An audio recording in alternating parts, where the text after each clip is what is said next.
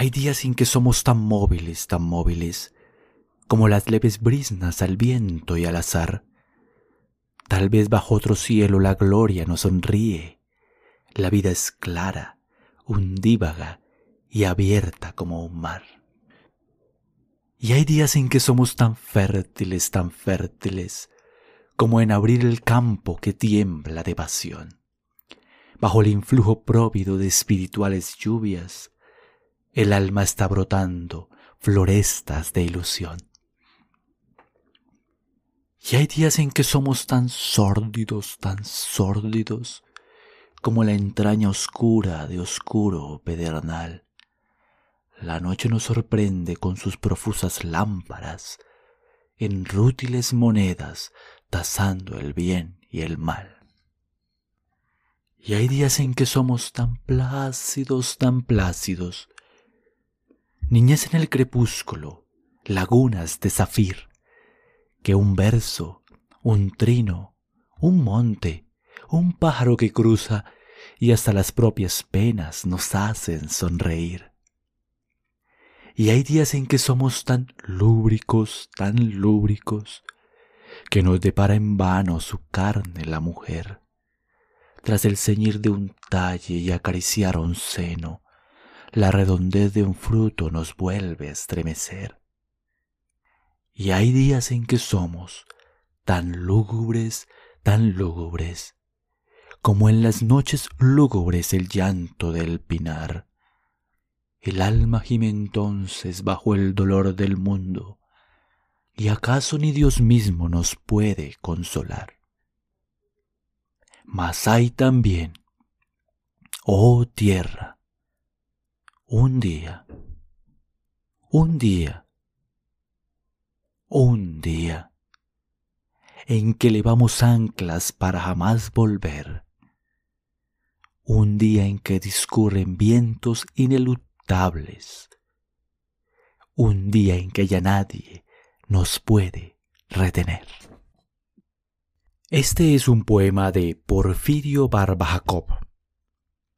Porfirio Jacob es el seudónimo de Miguel Ángel Osorio Benítez. Nació en Santa Rosa de Osos en 1883 y murió en México en 1942. Fue un poeta y periodista colombiano polémico e influyente, cuya obra suele clasificarse dentro de un modernismo ecléctico. En su primera juventud fue un sencillo maestro de escuela rural en Antioquia, donde fundó la campesina escuela de la iniciación. A los 23 años, habiéndose trasladado de Antioquia a Barranquilla, comenzó a publicar sus primeros poemas, entre ellos La parábola del retorno, muy conocida en Colombia. Después con algunos amigos trovadores colombianos se trasladó a México. Comienza así una vida de incesante recorrido por varios países de América, siempre alternando su tarea de periodista con su vocación de poeta. Establecido en Monterrey, fundó en esa ciudad la revista contemporánea y fue jefe de redacción del periódico El Espectador.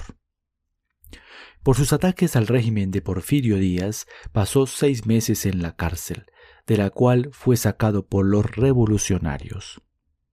Posteriormente colaboró en México capital con El Imparcial y El Independiente, así como con la revista El Porvenir.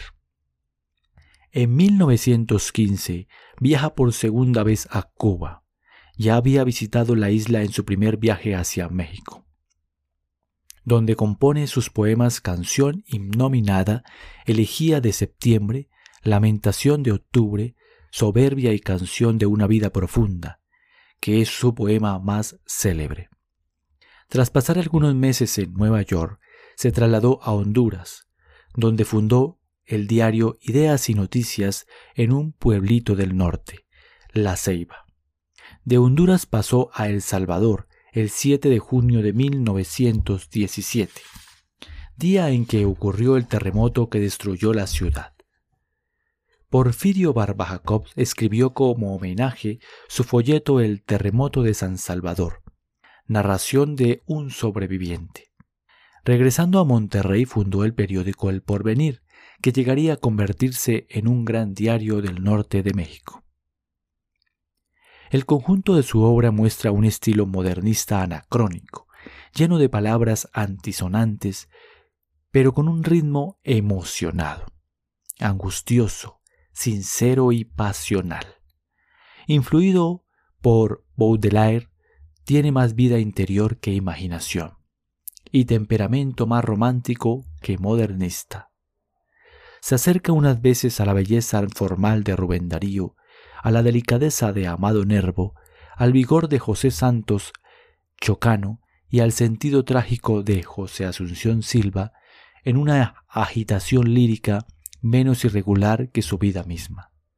Fue indudablemente un gran poeta.